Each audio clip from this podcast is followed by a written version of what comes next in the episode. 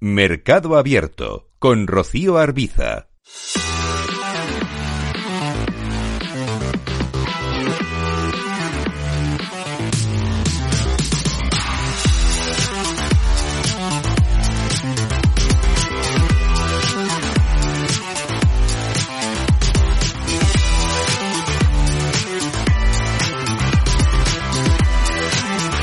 Momento de echar un vistazo también al mercado de renta fija para comprobar qué ha sido lo más interesante de esta jornada con Félix López, socio director de Atele Capital. Félix, ¿qué tal? Muy buenas tardes. ¿Qué tal? Muy buenas tardes, Rocío. Bueno, ¿qué ha sido lo más destacado en esta jornada de jueves? ¿Los inversores en bonos están haciendo caso omiso del hecho de que aumentan las apuestas agresivas de la Fed en materia de subidas de tipos? Bueno, pues eh, podríamos decir que, hasta cierto punto es así. La verdad es que él no.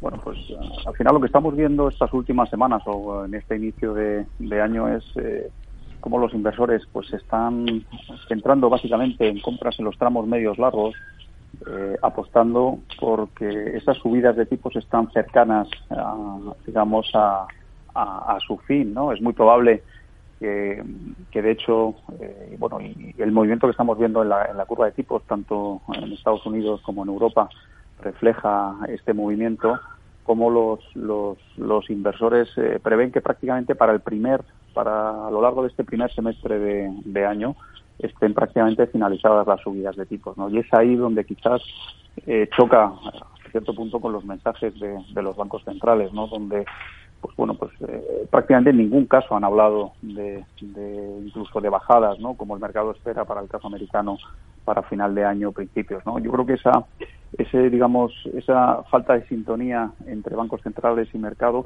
yo creo que en algún momento de, de este año, yo creo que llegará a su fin y una de dos, o el mercado vuelve a posicionarse a las expectativas de bancos centrales, lo que sería una subida importante eh, de los tipos de interés, sobre todo los tramos medios, medios largos, o realmente en algún momento eh, los bancos centrales regulan y, esas expectativas que tienen o esos mensajes tan agresivos que están mandando que los tipos todavía no han llegado ni de lejos a su fin, hmm. eh, pues obviamente eh, controlarán más las subidas, incluso pues como el mercado espera, ¿no? Para la parte final de año, incluso 2024, podemos ver alguna bajada de tipos, sobre todo en Estados Unidos, ¿no? En Europa menos, pero sí en Estados Unidos.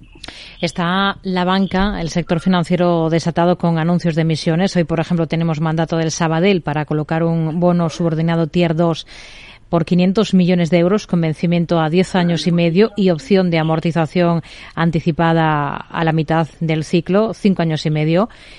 ¿Con qué ojos miran ustedes a, la deuda en concreto de esta entidad, del Sabadell?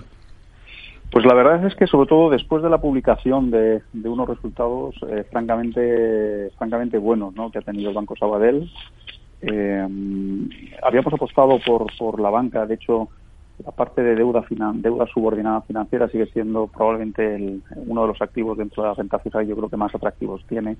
Y en este tipo de compañías, en este tipo de bancos, bancos eh, que hasta cierto punto han sido problemáticos estos últimos años, la verdad es que con estos resultados eh, el upgrade que han tenido, la, eh, bueno, la mejora de recomendaciones y sobre todo a los niveles en los que estaba cotizando, tanto en términos absolutos, sobre todo en relativo con el resto de bancos españoles, eh, creemos que es una opción bastante bastante interesante, ¿no? De hecho, pues en esta emisión que ha realizado hoy, pero que ha realizado otras emisiones de deuda subordinada el Banco Sabadell eh, en las últimas jornadas, hmm. lo que se ha demostrado es que el apetito de los inversores por este tipo de deuda y en concreto por la deuda del Banco Sabadell es, es brutal, ¿no? Siempre hemos tenido unas demandas eh, bastante más elevadas de las eh, bueno pues eh, de los importes de las emisiones y no solamente en el bono de hoy no sino insisto en las emisiones que hemos tenido en semanas pasadas y demás pues ha sido igualmente o claramente sobresuscrito eh, por parte de los inversores fundamentalmente institucionales.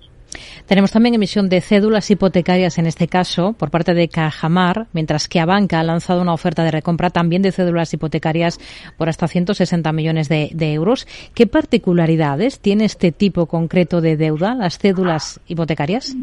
Bueno, pues las cédulas hipotecarias eh, básicamente eh, o, tienen la peculiaridad de que son bonos que están garantizados por toda la cartera hipotecaria de la entidad, ¿no? Con lo cual, pues se da la casualidad de que son, o la casuística de que son los bonos eh, probablemente más seguros que existen en el panorama en el panorama inversor eh, doméstico y europeo y de hecho son bonos que en la mayoría de los casos y dependiendo de qué entidad pero son bonos que tienen los los rating eh, de los rating crediticios más elevados no pudiendo en la mayoría de los casos no tener un rating claramente por encima por ejemplo al del Reino de España no es son los únicos casos normalmente donde encontramos que, que una emisión eh, una emisión tiene un rating superior a la de su, su, su estado soberano no Hmm. Según datos de CEPAL, de la Comisión Económica para América Latina y el Caribe, México es líder en emisión de deuda en esta región, en América Latina. Solo en los diez primeros meses del último ejercicio ha emitido un 28% del total de las colocaciones de bonos en mercados internacionales de, la región, seguida por el 19% de Chile o también del 17% de, de Brasil. ¿Les parece interesante tener deuda mexicana en una cartera de bonos diversificada? Pues en estos momentos sí, probablemente hemos pasado una época durante quizás los últimos dos años con todo el proceso de subida de tipos de interés en Estados Unidos y en Europa, donde este tipo de deuda ha sido mucho más sensible, eh, ha habido grandes, eh, por qué no decirlo, grandes pérdidas, eh, pero si realmente estamos en ese punto máximo de tipos y a partir de ahora entramos en otro en otro nuevo ciclo de tipos más estables y, por qué no decirlo, más adelante a partir de 2024 tipos a la baja, normalmente la deuda emergente y fundamentalmente la deuda emergente de los grandes emisores, pues como puede ser en este caso concreto México, pero por qué no decirlo también, eh, por ejemplo, Brasil, se convierte en una opción bastante interesante, no solamente ya por los tipos que ofrece, que al final se compone de ese tipo, digamos, libre de riesgo, llamémosle tanto las emisiones en dólares como las emisiones en euros, con ese diferencial que han tenido que emitir estos países para colocar su deuda, ¿no? Con lo cual ahora hmm. la deuda emergente en general nos parece atractiva y en concreto la deuda emergente tanto de México como la de Brasil nos parecen dos, eh, dos países realmente atractivos. La notamos. Félix López, socio director de Atele Capital. Gracias. Muy buenas tardes. Muy buenas tardes, Rocío, y hasta la próxima.